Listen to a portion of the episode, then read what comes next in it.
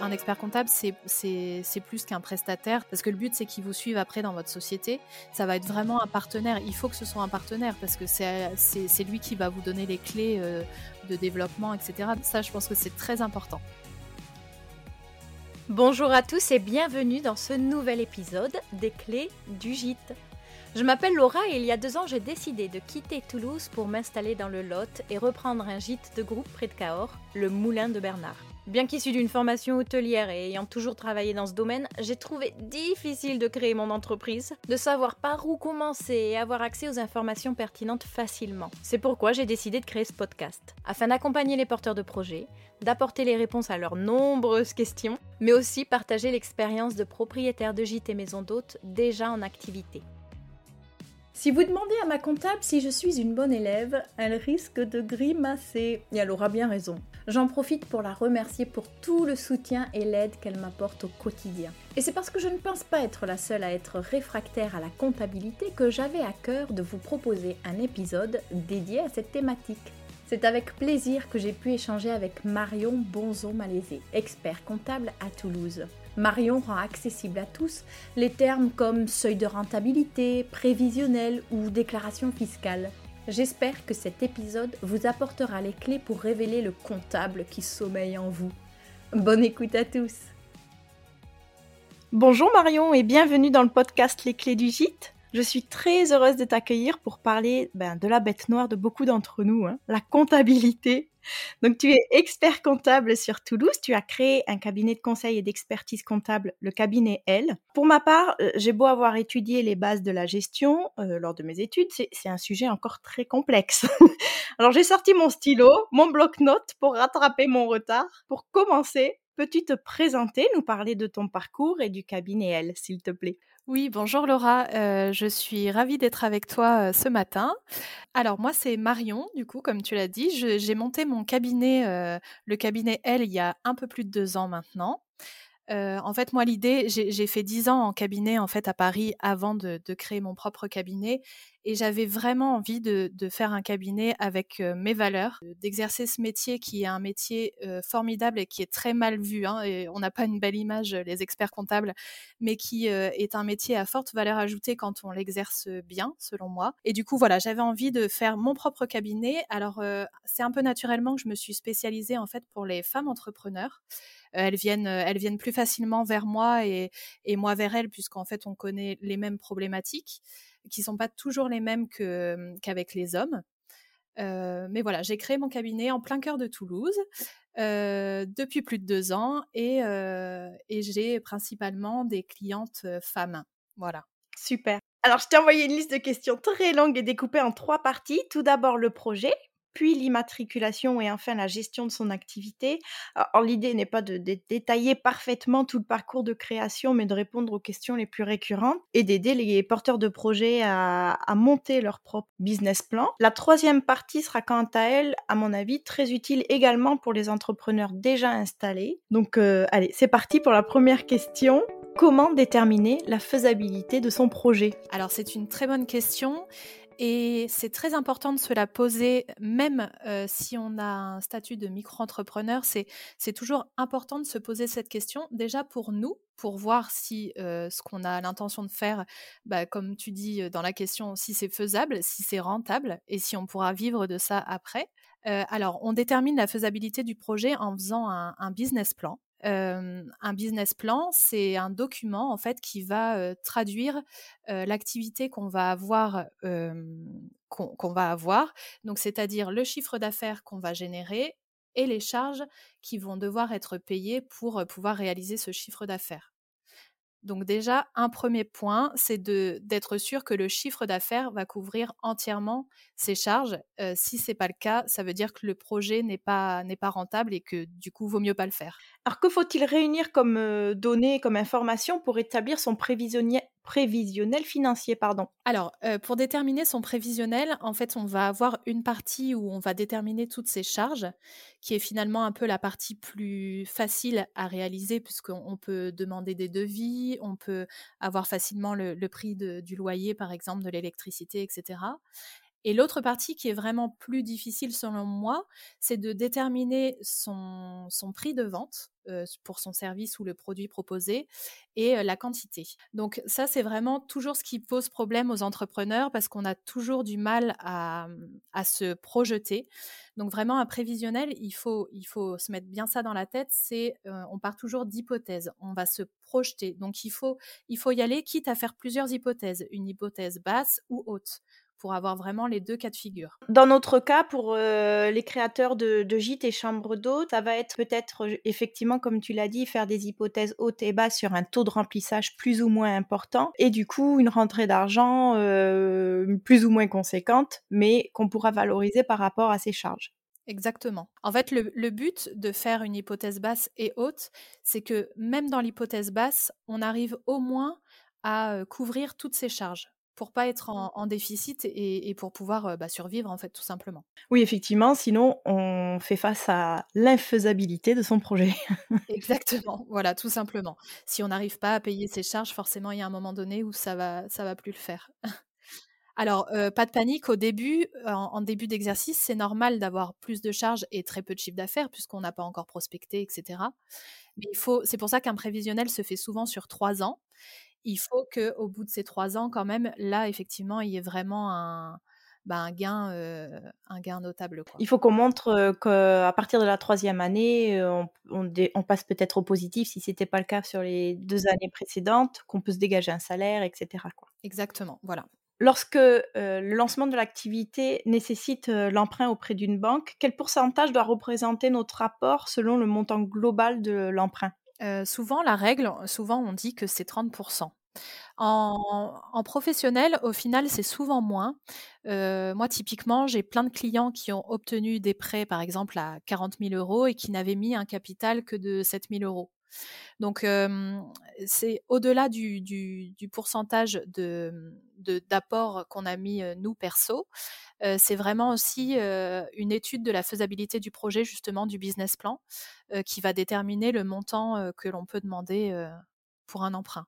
Est-ce que tu aurais des conseils sur la meilleure façon pour démarcher les banques, justement pour faire la demande d'emprunt? Oui, alors, euh, donc déjà, c'est vraiment une étape obligatoire d'avoir un prévisionnel euh, qui est euh, attesté par un expert comptable. En général, les banques ne regardent même pas les dossiers s'il n'y a pas ce, document. après, très peu de gens le savent, mais pour un prêt qui est inférieur ou égal à 50 000 euros, donc ça peut déjà être pas mal, l'ordre des experts comptables a, un site en ligne qui permet de faire des demandes de prêts simplifiées. C'est-à-dire qu'on fait des demandes, alors il faut passer par un expert comptable évidemment, mais on fait des demandes directement sur, sur un site dédié à l'ordre des experts comptables et les banques doivent répondre dans les 15 jours doivent négativement ou positivement, mais elles doivent répondre dans les 15 jours, avoir étudié le dossier. Et donc ça, c'est pour les petits prêts de moins de 50 000 euros. En fait, c'est mmh, une sorte de plateforme où, où ça mmh, envoie à toutes les banques? Alors, euh, non, il faut déterminer trois banques avec qui on veut. Il faut les sélectionner. Exactement. voilà. Donc, c'est important de bien sélectionner avant. Alors, ça n'empêche pas, par ailleurs, quand même, d'aller démarcher d'autres banques euh, en, physique, quoi, ou en, par téléphone. Mais ça, c'est vraiment un, un, site qui permet euh, d'obtenir un prêt plus facilement, plus rapidement en tout cas. Voilà. Donc il y a ça. Et pour les méthodes un peu plus classiques de prendre rendez-vous avec une banque, c'est hyper important donc d'avoir bien travaillé son prévisionnel avec son expert comptable et d'être d'être vraiment. alors l'expert comptable peut accompagner aussi si vous le, enfin si, si on le souhaite les, les, clients à leur banque, mais il faut vraiment que bah déjà que, que toi tu crois en ton projet et que tu il faut pas hésiter à, bien répéter pour avoir un pitch bien fait. Et... C'est un entretien, hein. il, faut, il faut se vendre, il faut vendre son projet. Quoi. Là, il faut y croire. Bah, D'ailleurs, si on n'y croit pas, il faut pas le faire. Mais il faut, en tout cas, il faut vraiment donner à l'interlocuteur l'envie d'aller plus loin et de, et de lui dire que finalement, c'est vous qui lui rendez un service d'être dans sa banque et pas l'inverse. Quand il y a un, achat justement et une demande d'emprunt, est-ce qu'il est, préférable de le faire en tant que professionnel ou, de, ou plutôt en, statut particulier? Ça dépend, j'imagine, si c'est, heu, l'achat d'un bien, si c'est juste une extension, des travaux, des choses comme ça peut-être? Oui. Alors effectivement, heu, ça, ça va vraiment dépendre du projet, qu'on a.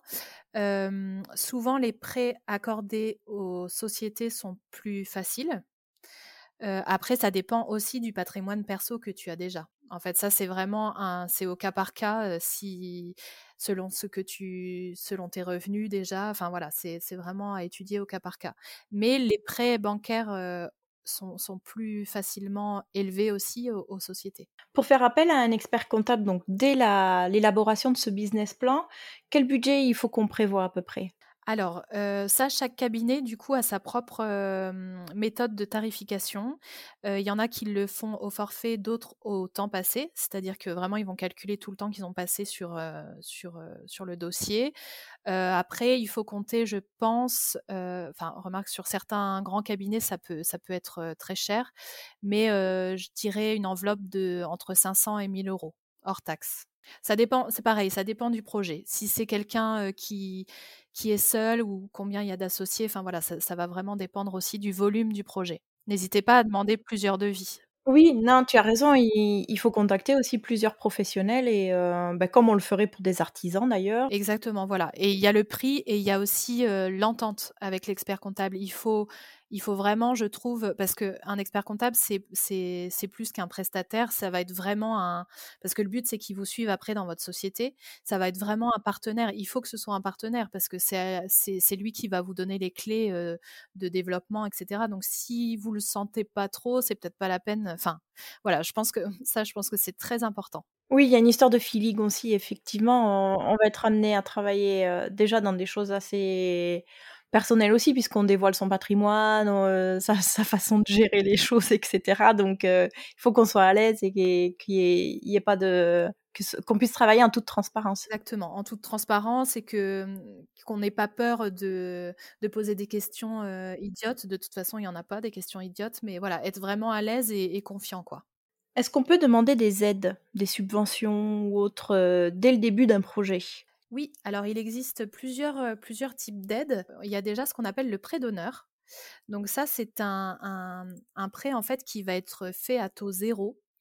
Heu, il faut que le projet ait quand même une, dimension, soit sociétale, soit, soit, de développement durable. Enfin voilà, il faut qu'il y ait quand même un sens, toutes les toutes les activités ne peuvent pas être, être prises en compte. Donc il y a ce genre de de choses, les prêts d'honneur. Donc c'est pareil, c'est à à demander, il faut présenter un prévisionnel.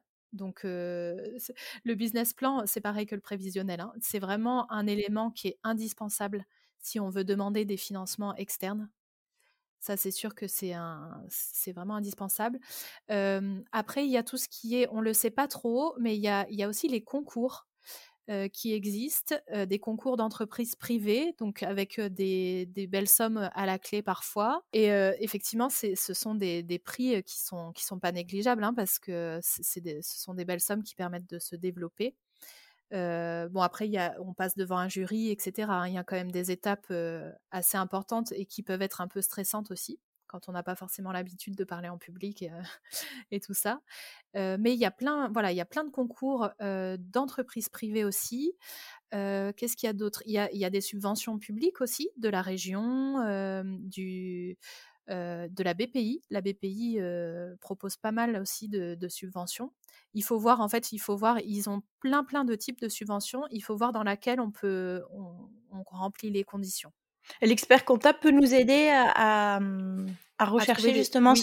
pour les aides? Parce qu'effectivement, nous passer des heures sur internet, heu, c'est possible, mais heu, si on peut avoir, heu et et oui et c'est ça et puis parfois c'est un peu flou, où on se perd sous les infos. Oui, les critères d'éligibilité qui f ouh Exactement. là là, on n'y comprend plus rien. Je je vois tout à fait ce que tu veux dire. On sent mon vécu, j'ai fait Oui, des demandes ça, de on sent que subventions, tu en peux plus. je je je le vis très mal. Beh oui, mais c'est vrai que c'est long, ça demande beaucoup d'énergie. Alors nous, on peut pas le faire à votre place, mais par contre, on peut vraiment vous guider, c'est le but, de vous guider sur la façon de faire, comment, heu, bah, comment bien remplir les documents qu'ils vous mettent à dispo et cetera. C'est comme les prêts d'honneur, hein. On peut tout à fait, heu, être là en appui, en support pour, heu, vous montrer comment bien remplir un dossier et mettre, toutes les chances de son côté, quoi. L'une des questions qui revient énormément aussi dans le dans le montage de son projet, c'est la grille tarifaire. Parce qu'effectivement, on part de rien, heu, on a du mal à savoir, heu, bah, quel prix on va pouvoir demander pour, une nuitée ou pour, la location du gîte pendant une semaine, des choses comme ça. Est-ce que tu aurais des conseils à nous donner sur le montage de cette grille tarifaire? Oui. Alors, donc là, on parle vraiment du prix de vente de du produit ou du service qu'on va proposer. Effectivement, c'est ce que je disais en en début là de podcast. En fait, c'est vraiment la partie la plus difficile à à construire, parce que déjà, on a tendance quand même à se sous-estimer à chaque fois, au début. Oui. En fait, il y a y y plusieurs méthodes pour, pour le déterminer et ce qui est bien, c'est de faire un peu de faire les plusieurs méthodes et de voir un peu le prix qui revient tout le temps. On peut le déterminer par rapport à un taux de marge qu'on s'est fixé, j'y reviendrai après ou à un coût de revient ou par rapport à la concurrence aussi et il y a aussi il faut quand même faire attention aux impacts, psychologiques.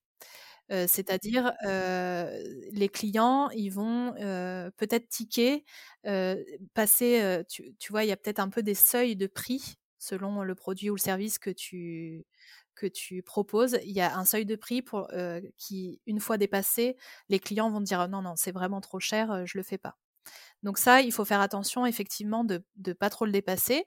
On peut, heu, on peut faire, mettre en place, par exemple, un questionnaire qu'on diffuse, bah, à tout son entourage et plus si possible parce que son entourage n'est jamais vraiment objectif. Voilà, souvent, ils ont tendance à dire: «Oui, oui, moi j'achèterai quoi qu'il arrive», voilà, c'est ça. Donc le but, c'est vraiment de de d'essayer de de de faire passer le questionnaire à plein, plein de monde possible pour avoir une moyenne, la plus juste possible. À des personnes qui ont pas forcément les mêmes revenus, pas les mêmes habitudes de consommation et cetera aussi. Exactement, donc voilà, vraiment avoir un panel en fait, un échantillonnage, très, très large, hem, pour voir juste, heu, à quel niveau ils sont jusqu'à quel niveau ils sont prêts à payer. Après, le prix de vente de toute façon, il peut pas, p on revient au coût de de revient dont on parlait tout à l'heure. Il faut vraiment calculer toutes les charges qu'on va devoir payer parce que le prix de vente ne peut pas être inférieur si vous tu veux à, à à ce coût, puisque sinon on va être déficitaire. Sinon c'est pas rentable. Donc il faut vraiment, fixer déjà son coût de revient et appliquer la marge qu'on souhaiterait avoir à ce à ce coût, de revient. Est-ce que justement il faut, se verser un salaire dès le début dans notre prévisionnel? Ça change la donne, c'est clair, c'est clair. Ça change la donne et puis en plus ça dépend de quel statut on a. Bon, mais ça on on verra ça peut-être tout à l'heure. Hem, alors ça dépend si tu as si tu as créé ton enfin si tu as créé ton entreprise et que du coup tu as encore les allocations chômage. Disons que les banques acceptent le fait que la 1re année, par exemple, tu ne te rémunères pas puisque tu as ton revenu de chômage.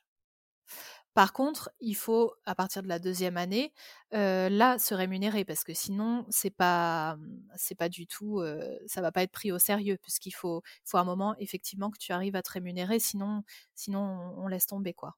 Oui, ça montre que l'entreprise est pas viable si on ne peut pas en s'en dégager un salaire. C'est ça, ça veut dire qu'on pourra pas en vivre et du coup, comment on fait? Donc ça dépend vraiment si si si si tu touches pas le chômage, il il faut pouvoir te verser un salaire, dès la 1re année. Donc ouais, ça effectivement, c'est à prendre en compte. Et est-ce que ça veut dire forcément un SMIC? Est-ce que ça veut dire 500 € par mois? Est-ce qu'on a est-ce qu'on est un peu libre sur ce montant-là? Oui, tu es complètement libre. Après, il faut s'assurer que, bah, que ce soit ton minimum, vital pour toi quand même. Voilà, il faut pas te mettre toi dans le dans le dans l'embarras. Et puis il faut pas que ce soit trop faible aussi, toujours pareil pour un peu une question de confiance des banques. Si elle voit que tu te payes 500 € par mois, elle va se dire: «Mais comment comment c'est possible de vivre avec ça?» Donc il faut quand même que ce soit, raisonnable. Mais après, c'est toi qui le fixes. Tu peux très bien, te mettre, heu, 1 000 € ou 5 000, heu, enfin voilà, selon ce que toi aussi tu as besoin ou envie. Alors on passe à la phase d'immatriculation. Comment choisir son statut juridique? Ça franchement, faut le dire, c'est quand même pas clair du tout, hein. Ouais, ouais, c'est clair, enfin c'est clair. C'est clair pour moi, mais c'est pas grave, c'est vrai. Non, mais en fait, tu as raison de poser la question. Il y a plein de questions à se poser avant de choisir son statut, selon moi.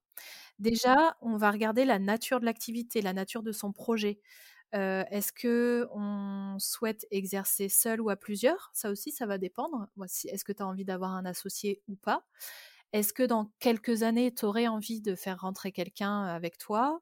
Hem, quelles sont les envies et les perspectives de développement aussi? Tu vois, ça c'est une question, est-ce qu'on a envie de rester, bah, voilà, tout seul à son compte, ça nous va bien comme ça? Ou alors est-ce qu'on a envie de vraiment de faire exploser son truc? Donc ça, c'est quand même des questions à se poser puisque le statut de l'entreprise, après va déterminer aussi si c'est possible ou pas de se développer et à quel à quel point en tout cas. Après, il y a vraiment la question, est-ce qu'on a envie d'être le seul maître à bord? Est-ce qu'on veut être, est-ce qu'on être seul sur cette, société ou à plusieurs? Donc ça, forcément, si on veut être à plusieurs, il faut forcément créer une société. On ne pourra pas être en entreprise individuelle, tout simplement. Après, est-ce que mon activité est incompatible avec certains statuts? Moi, par exemple, en tant qu'expert comptable, j'ai pas le droit d'être, micro-entrepreneur, par exemple. Et dans le même sens, si, on projette un chiffre d'affaires, atteignant un certain seuil, ben, on pourra pas être en micro parce que, heu, on prévoit de dépasser, les quotas de chiffre d'affaires aussi? Exactement, heu, exactement. Il y a aussi, heu, il faut se poser la question sur combien on a de dépenses. Est-ce qu'on a beaucoup de dépenses? Ou alors est-ce qu'on est en prestation de service pure et on a très peu de dépenses et que du chiffre d'affaires? Dans ce cas-là, c'est peut-être, mieux d'être en micro. Heu, à l'inverse, si on a plein d'investissements à faire, tu vois, je pense à toi notamment, si tu dois, bah, acheter, une maison, refaire toute la déco et cetera, tu vas avoir plein d'investissements. Du coup, pour toi, clairement, il faut que ce soit une société ou une entreprise individuelle, mais dans laquelle dans laquelle tu peux déduire les charges. Sinon, forcément, ça va pas être, rentable pour toi. Donc tout ça, effectivement, ce sont des questions à se poser. Il y a aussi le choix, du régime social. Ça, c'est vraiment très important. Est-ce que, parce que je sais pas si tu sais, mais en fait, selon le statut de société, tu n'as pas du tout la même, affiliation, tu as pas du tout le même régime social. Par exemple, si tu fais une SAS, tu es assimilé salarié en tant que dirigeant. Donc tu vas payer beaucoup plus de cotises, mais par contre, tu vas être beaucoup plus couverte, il y a pas de secret, hein. Plus tu payes des cotisations et plus tu seras couverte, par la sécurité sociale, la retraite, la prévoyance. Et à l'inverse, en en SARL, par exemple, tu n'as pas ce statut d'assimilé salarié, tu es un travailleur non salarié, donc tu payes moins de cotisations sociales, tu payes 45% environ, Heu, mais par contre, tu es moins couverte. Donc en fait, ça dépend aussi de la personnalité de chacun. Est-ce qu'on veut gagner plus en net, heu, tout de suite enfin voilà, ça dépend vraiment, heu, il y a plein de c'est pareil, c'est un peu au cas par cas aussi. Il y a plein de questions à se poser, Ça dépend de son patrimoine, si on est marié, si on veut engager, heu, ben, effectivement ses biens personnels ou pas et faire une vraie distinction entre l'activité professionnelle et heu complètement. Voilà, il y a ça aussi effectivement, c'était ce que j'allais te dire après. Il faut vraiment faire attention à ça aussi parce que si tu as du patrimoine perso, heu, que tu n'as pas envie de, bah, voir, attribuer à ton ouais voilà, à ton activité pro, il faut faire attention à ça aussi, oui. Oui, oui, tout à fait. Parce que quand on est en entreprise individuelle ou en micro-entreprise, en fait, on crée pas de on crée pas d'entreprise à part. Finalement, l'entreprise, c'est nous en personnel. Donc en fait, heu, si alors maintenant, il existe, des déclarations pour, heu, pour un peu limiter ça, mais si on engage des dettes et cetera, heu, sur son son entreprise individuelle, parfois le patrimoine perso peut être, mis en jeu. Donc ça, il faut faire attention, ouais. Et en ce qui concerne l'activité de gîte ou de chambre d'hôte, est-ce qu'il y a un statut qui semble plus pertinent ou comme tu l'as dit, ça dépend vraiment au cas par cas de la situation de chacun? Oui, ça dépend au cas par cas. Après, comme je te le disais, typiquement, il faut que tu puisses, toi, déduire tes charges parce que tu vas en avoir plein. Donc, déjà d'office, il y a des régimes, qu'on élimine tout de suite. Voilà. Micro-entrepreneur et cetera, pour toi, c'est vraiment pas c'est vraiment pas valable. Quelles sont les démarches pour, créer son entreprise? Alors, bah, ça, c'est pareil. Tout dépend de de quel, de quel type d'entreprise, on parle. Une société, forcément, ça ça a des coûts plus élevés et des et des démarches beaucoup plus importantes. Il faut faire des statuts, il faut les les déposer au greffe du tribunal de commerce avec, tout un tas de documents administratifs. Ça, en général, c'est fait, par les experts comptables ou par les avocats. Donc ça, ça va être vraiment en fait, dès que tu crées une société, si tu veux, ça ça a une lourdeur administrative beaucoup plus importante, c'est vrai. En entreprise individuelle, c'est beaucoup plus simple. Micro-entreprise, alors là, c'est hyper simplifié. Tu, tu, vas te créer un compte d'auto-entrepreneur sur bah, auto-entrepreneur-ursaf.fr, un truc comme ça. Et ça, ça prend 10 minutes, allez. allez, 15 minutes, on va dire. Et soyons pas trop. Et voilà, ça dépend vraiment, c'est pareil, ça dépend du statut que tu choisis. D'accord. Et même si c'est auto-entrepreneur et que c'est très facile, on peut quand même le faire avec son, son expert comptable juste pour être rassuré et, se dire qu'on être sûr. on clique pas sur la case qui sur le mauvais bouton. oui, alors tout à fait. Moi, c'est marrant. Oui, j'ai de plus en plus de, de micro-entrepreneurs en fait en clientèle, tout simplement parce que même si c'est hyper simple administrativement, elles aiment bien bah, suivre de plus près leur activité. Et justement, en fait, moi, je leur, fais un petit, un petit signal d'alerte en leur disant Bah, tiens, là, en fait, tu as pas mal de charges. ce serait peut-être plus rentable pour toi que tu sois dans un autre statut. Donc, il y a vraiment. Enfin, elles aiment bien voilà, suivre un petit peu. Je dis elles parce que c'est plutôt des femmes. mais elles aiment bien voilà, avoir un suivi vraiment. vraiment important, même si administrativement il n'y a pas grand chose à faire. Mais effectivement, c'est de plus en plus courant, oui. Donc même si on est en micro-entreprise, vous pouvez être suivi par un, expert comptable si vous avez envie. Est-ce qu'on peut basculer d'un statut à un autre? Complètement. c'est souvent le cas. D'ailleurs, souvent, en fait, on commence en micro-entrepreneur. Ça dépend des activités, hein, mais quand on est en prestation de service, par exemple, et finalement, bah, ça marche bien, on, dépasse les seuils de chiffre d'affaires autorisés, etc. Et du coup, on se transforme un peu automatiquement en entreprise individuelle au réel. Ça veut dire qu'on peut déduire les charges. Mais par contre, on peut à tout moment décider de, bah non, tiens, ce, statut-là, il est plus du tout rentable pour moi, je vais, je vais changer. Donc, on fait une, soit on crée une société, si on n'en avait pas déjà une, soit on modifie carrément le statut. Oui, un choix n'est pas fait, à vie et on est, coincé dedans alors que notre situation évolue, pas du tout. On peut tout à fait, réévaluer à chaque fois que effectivement notre situation personnelle ou même professionnelle évolue, Exactement et c'est même important d'ailleurs d'y penser de temps en temps. De juste voir si ce statut-là est encore rentable par rapport au début ou notre notre situation a peut-être changé. Ouais. Sur quel point on n'a vraiment pas le droit à l'erreur? encore une fois, ça va dépendre des statuts. alors la bonne nouvelle, c'est que quand même maintenant, ils ont les impôts notamment ont, fait un, site, alors j'ai plus l'adresse en tête, mais qui s'appelle justement droit à l'erreur. Ah génial, mais je regarderai ça, ouais. Ouais, franchement, allez voir parce qu'en fait, ça assouplit vraiment et ça va déstresser tout le monde parce que je sais qu'il y a une phobie administrative là-dessus. en général, euh, ouais, ouais, ça, ça plaît à personne. Mais on, en fait, ils, ont assoupli euh, tout ça pour dire que maintenant, on a le droit à l'erreur. Euh, c'est normal, c'est humain de se tromper tant qu'on est de bonne foi, en fait. Il faut juste pas l'avoir fait consciemment. alors, sur quel point on n'a pas le droit à l'erreur vraiment? Selon moi, bah, c'est toutes les déclarations qui vont concerner les, cotisations sociales. en, micro-entreprise, par exemple, il faut déclarer tous les mois ou tous les trimestres combien on a touché de chiffre d'affaires, combien on a encaissé. Donc ça, pour moi, c'est hyper important de bien respecter ça et de mettre le bon chiffre d'affaires parce qu'en cas de contrôle, bah, c'est pas, pas top.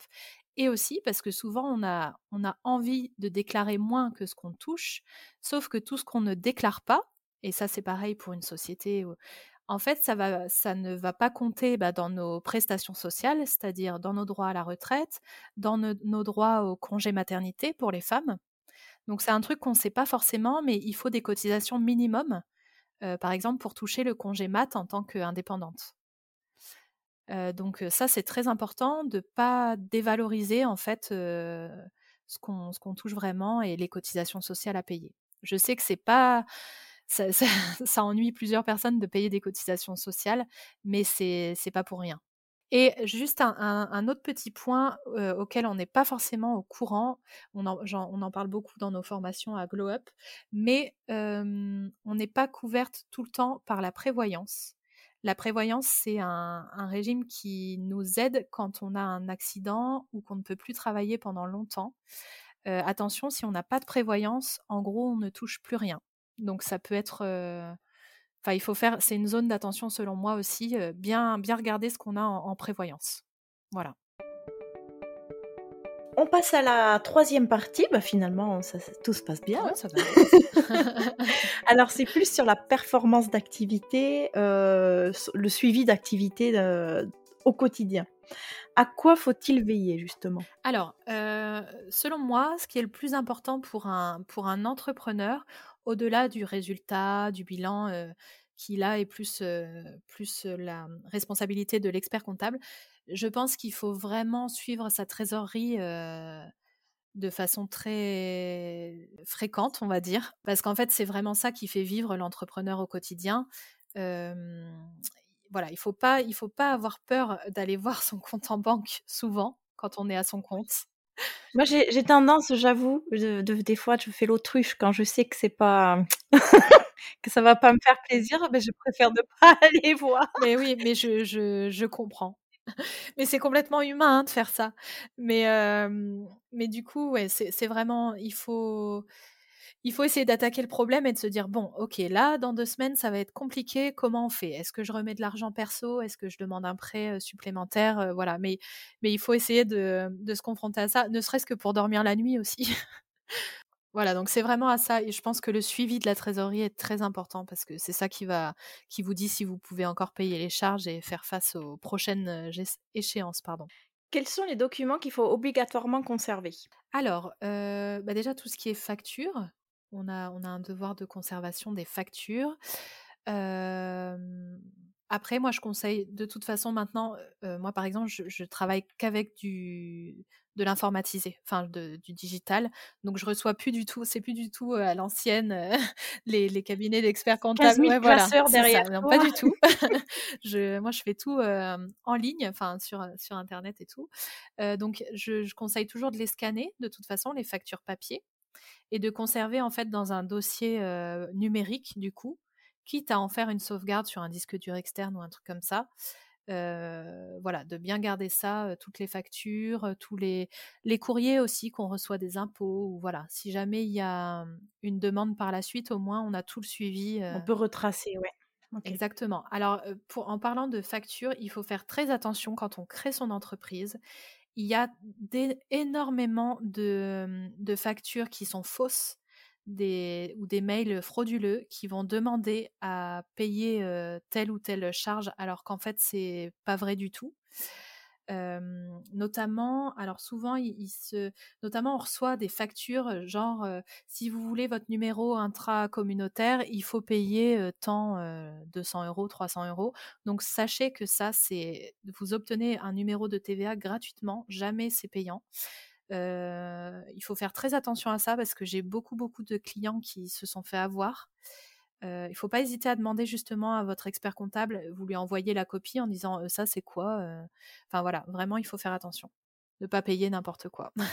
en ce qui concerne notre clientèle, quels sont les documents qu'il nous faut absolument leur fournir? Bah déjà, un...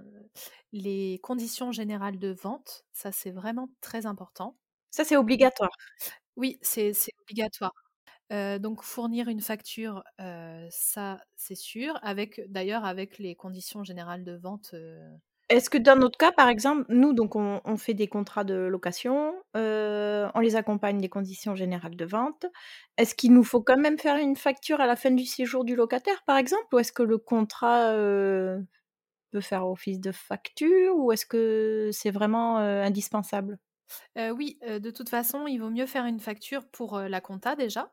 tu n'es pas obligé de le donner si c'est un client en fait, si c'est un client particulier, tu n'es pas obligé de lui donner la facture, sauf s'il le demande et par contre, si c'est un client professionnel, si un jour, vous accueillez une entreprise, ou un truc comme ça, il faut, de toute façon fournir la facture obligatoirement. Est-ce qu'il y a des mentions obligatoires? Est-ce qu'il y a un, modèle, une matrice de contrat ou de conditions générales de vente à suivre? Par exemple, moi je sais que mes conditions générales de vente, je les ai rédigées en puisant un petit peu dans plusieurs exemples, mais après la tournure des phrases, etc., c'est ma façon d'avoir rédigé et autres. Alors oui, c'est valable, hein, c'est valable. Après, moi je conseille toujours de mmh, quand même de faire, de faire checker ça à un avocat parce que mmh, le jour où, on a un souci et que une des enfin voilà un des points sur les CGV est mal rédigé ou on, où on se fait pas bien comprendre, on, peut être vraiment embêté. Moi, j'ai l'exemple de clientes qui avaient fait un contrat pas forcément, valide et qui maintenant sont embêtées. Donc, c'est vrai que je conseille toujours, au moins une petite vérification, avec un avocat, ouais, c'est pas mal. Mais bon, je sais que c'est un coût, mais je je me dis que c'est aussi ça fait partie aussi de l'investissement pour plus tard ne ne pas être, embêté. Après, c'est quelque chose qu'on fait effectivement une fois, mais qui va durer très longtemps, hein, si, si la matrice du contrat est validée par un avocat ou CCGV, ben, on n'a plus à les modifier ensuite donc Exactement. Ça Ouais, ouais, t perdure, voilà, tout à fait. C'est c'est vraiment un investissement, c'est ça va durer plusieurs années et En parlant un petit peu de planning, en tant que gestionnaire d'entreprise, qu'est-ce qu'il faut, regarder chaque jour? Est-ce qu'il y a, les dates clés justement sur les déclarations et cetera? Est-ce qu'on peut avoir une petite visibilité sur ça? Oui, alors, ça c'est pareil, ça va encore dépendre un peu de ton statut. Parce qu'effectivement, si tu es en société alors il faut savoir que faire appel à un expert comptable, c'est jamais obligatoire. Tu peux très bien décider de faire tes comptes annuels toi-même, toute seule. Après, heu, c'est un métier selon moi quand même, c'est quand même, heu, de longues études et tout ça. Donc je conseille évidemment de passer par un expert comptable, ne serait-ce que pour le fait d'avoir un logiciel agréé et cetera. Si si tu es en société, si tu veux, si tu as un expert comptable du coup, c'est c'est lui qui va te guider dans les deadlines à respecter. Heu, qui tu peux très bien lui demander par exemple en début de, bah, contrat avec lui, qu'il te donne un peu toutes les deadlines, heu, qu'il va y avoir, heu, même si c'est lui qui s'en occupe. Mais au moins toi tu es au courant de, bah, tiens la déclaration de TVA elle est à faire, tant machin. Si on est en en micro-entreprise, c'est pas mal de se mettre par exemple des rappels, tous les mois si on est au mensuel ou tous les trimestres, heu, de, bah, tiens attention, bien faire la déclaration à l'URSSAF par exemple. Voilà, ça il faut vraiment heu, moi j'a j'adore fonctionner en rappel sur mon planning, sur mon calendrier. Surtout, bah, si on est en société ou en entreprise individuelle, de pas oublier de de faire son bilan, heu, ou ses déclarations de TVA et puis en micro-entreprise de déclarer son chiffre d'affaires encaissé. Quels sont les chiffres de base à savoir interpréter et à connaître pour, savoir si l'activité est en bonne santé? Alors, c'est une très bonne question. Selon moi, ce qu'il faut vraiment connaître, c'est le seuil de rentabilité. En fait, le seuil de rentabilité, c'est, le chiffre d'affaires qu'on va devoir réaliser pour couvrir toutes nos charges. Donc en gros, passer, une fois qu'on a atteint ce seuil de rentabi ce ce chiffre d'affaires, pardon, minimum, tout le chiffre d'affaires qu'on va faire, en plus, ce sera du bonus. Mais au moins, voilà, ça permet de se mettre un objectif, de se dire: «Ben, il faut faire ce chiffre d'affaires-là pour couvrir toutes mes charges» et à partir de ce moment-là, ce sera que du plus. Donc ça, le seuil de rentabilité pour moi, c'est vraiment très important et il faut aussi, selon moi, connaître, sa marge, en fait, sur un produit ou un service. Donc la marge, de la même manière, c'est vraiment, le chiffre d'affaires moins toutes les charges, combien combien il reste, combien il reste de de bonus, on va dire. Et si on voit que le seuil de rentabilité, par exemple, est beaucoup trop élevé, ça veut dire que quelque part, il y a y a un truc qui va pas. Oui, qu'on peut pas l'atteindre, tu veux dire? Bah, c'est ça. En fait, le seuil de rentabilité, en plus, il se calcule soit en en en chiffre d'affaires, soit en nombre de jours de l'année. Donc par exemple, en fait, tu, mmh, tu transformes ton chiffre d'affaires que tu dois faire en nombre de jours et du coup, imaginons que tu atteins ton seuil de rentabilité au bout de de 300 jours. Ça veut dire qu'il te faut 300 jours dans l'année pour réaliser ce chiffre d'affaires-là. Donc ça peut être, assez anxiogène parce que ça veut dire qu'il faut, tu as beaucoup, beaucoup de chiffre d'affaires à à faire, heu, pour être rentable. Oui, effectivement et qu'il te reste 65 jours pour faire du bonus, c'est c'est Ouais, pas du tout le ça. bon le bon la bonne proportion, quoi. C'est ça, Ouais. exactement. Donc ça, heu, selon moi, c'est très intéressant à à connaître son seuil de rentabilité et en plus, ça permet de se donner l'objectif aussi de faire, heu, ce chiffre d'affaires-là, minimum. Donc voilà, c'est pas mal. Est-ce qu'un expert comptable peut nous aider en cours d'activité à, heu, déterminer la solvabilité, heu, ben, d'un nouveau projet de développement, d'un agrandissement, heu, de potentiels travaux et cetera? Heu, oui, bien sûr, c'est même, une de notre, raison d'être, j'ai envie de te dire. C'est même une de nos valeurs ajoutées à mon avis. C'est qu'en fait, comme on suit votre, votre la compta des sociétés. Du coup, on est vraiment à même de, bah, de dire régulièrement, soit tiens, attention là, tu as un petit, une petite baisse, ou au contraire, là, ça cartonne, tu peux peut-être faire ça, tu peux peut-être te développer dans ça, etc. Voilà, Embaucher. Mmh. exactement. En fait, on est vraiment là pour conseiller. On est souvent on dit comptable, mais en fait, il y a vrai. Alors, je j'ai rien du tout contre les comptables, au contraire. Mais il y a une différence entre faire de la production un peu pure et dure. C'est souvent l'image qu'ont les experts comptables. Alors qu'en fait, un expert comptable, il est là, au contraire, pour donner beaucoup de conseils et pour aider l'entrepreneur à, avancer dans ses projets, à se développer comme il le veut, etc. Donc oui, c'est même, euh, enfin c'est même le rôle de l'expert comptable de, de, voir avec toi comment, euh, comment tu vas, euh, comment est la santé financière de ton entreprise et comment tu peux te développer aussi. Ouais. À quel moment on fait la clôture d'un exercice comptable? Alors, la clôture, ça, ça, va se faire en fait selon. Alors, si on est entre, en entreprise individuelle, ça va l'exercice est clos le 31 décembre. Voilà, l'année civile, en gros, quand on est entreprise individuelle. En société, on choisit. On choisit la date de clôture. on peut très bien se dire, bah tiens, moi, c'est plus cohérent, en fait, si je clôture en par année scolaire, par exemple, ou, autre chose. Enfin, ça dépend vraiment de l'activité que tu fais. Donc ça, c'est quelque chose qui se choisit quand on, quand rédige justement les statuts d'une société. Est-ce qu'on peut le faire seul? Alors, tu peux le faire seul. comme je disais, un expert comptable, c'est pas obligatoire, mais par contre, c'est tellement complexe de réaliser des comptes annuels, de faire une liasse fiscale, l'envoyer à l'administration fiscale, etc., que je, sauf si, si tu as la compétence, mais sinon, je le déconseille. C'est, c'est, quelque chose qui peut être assez anxiogène et puis très très long voilà. Après, si, si, si tu en as la compétence, etc., bien sûr, bien sûr. Alors nous voilà déjà à la fin de cet épisode et pour conclure, j'ai pour habitude de poser la même question à tous mes invités. Donc Marion, dans quel gîte ou chambre d'hôte aimerais-tu partir le temps d'un week-end? Bah, le tien, évidemment. Il faut inviter des amis. Hein. oui, alors figure-toi que, écoute, dès que c'est possible, donc je parlais de Glow Up tout à l'heure. Glow Up, c'est vraiment une société, en fait, c'est un lieu de, d'entrepreneuriat féminin où on fait de la formation, des événements et tout ça. Et justement, avec Caroline, du coup, qui est mon associée, on se disait qu'on a hâte de reprendre les événements pour pouvoir venir faire un événement dans ton gîte. Ah bah, parce que, écoute, ce que tu publies déjà sur Instagram, c'est magnifique. Enfin, ça donne vraiment envie de d'y aller. Tu es hyper dynamique et tout. vraiment, c'est c'est super. Voilà. On a hâte de pouvoir reprendre cette partie-là et de et de venir faire nos nos sessions événementielles chez toi.